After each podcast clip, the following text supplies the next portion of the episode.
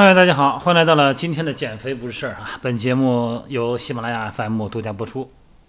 前两天呢，我们一位线下的私教会员呢，一女孩哈，说专教我这两天不练了，呃，那个生理期哈，得歇几天。我说那对，那必须的啊，生理期，呃，简单的溜达溜达可以，就别练了。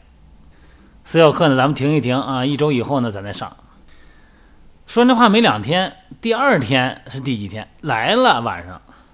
当然来不是来上私教课哈，因为我没有约嘛，就不会来。他自己呢来训练来了。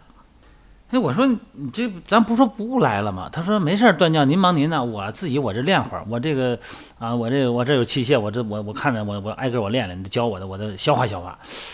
我是我心想这这肯定是不是头昨天多吃多了呀？这是秤一有变化，今天坐不住了，在家里头。他说是，他说我那个。呃，生理期正好，再加上朋友一块儿看完那哪吒哈，然后挺嗨的，然后 吃点东西，然后今天好像看长了一公斤，说的，说这我得受不了了，我得练练。这个话题呢，音频里边以前聊过哈，哎，生理期尽量不练，因为啊，咱这身体在这个阶段的这一周呢，雌激素啊和孕激素的分泌下降，身体比较敏感啊，比较脆弱，免疫力也比较低，而且容易疲劳。其实你说能不能练？当然能练，那不可能不运动嘛，是吧？但你看运动怎么讲这个运动？你剧烈运动肯定是不行啊，剧烈的、震动的、比较这个跳跃的肯定是不行。对于腹腔有压力的肯定不行啊，包括高抬腿啊，呃，或者说是这个水上训练肯定不合适，下蹲这肯定不能用。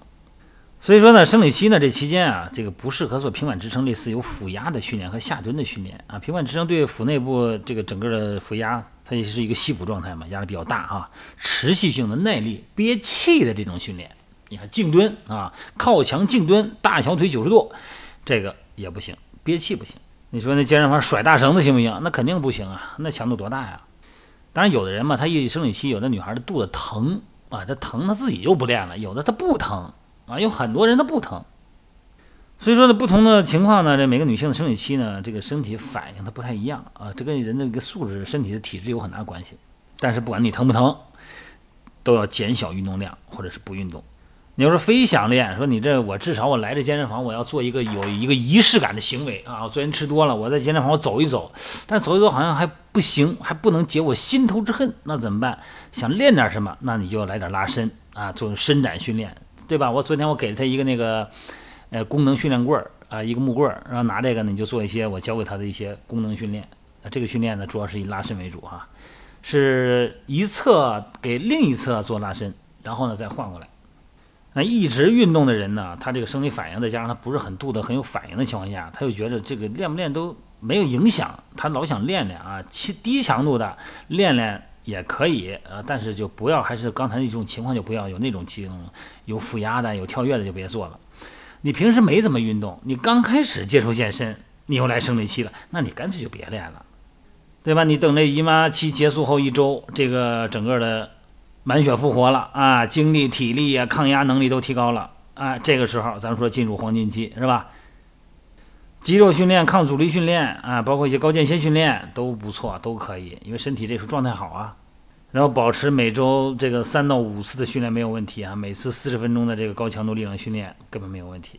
到第三周了，生理期第三周的时候呢，这时候是一个排卵期是吧？哎，但是呢，可能这个状态还是不错，但是呢，没有刚开结束那一周那么好。这个时候呢，把运动强度稍微降低点儿，哎，包括长距离的耐力性训练呢，可以做一做。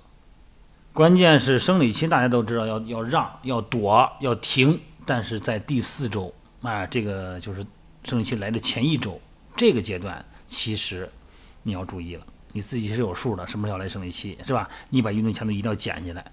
这个时候呢，血清素降低，这女性呢情绪不太好，情绪容易低落，容易烦，容易急。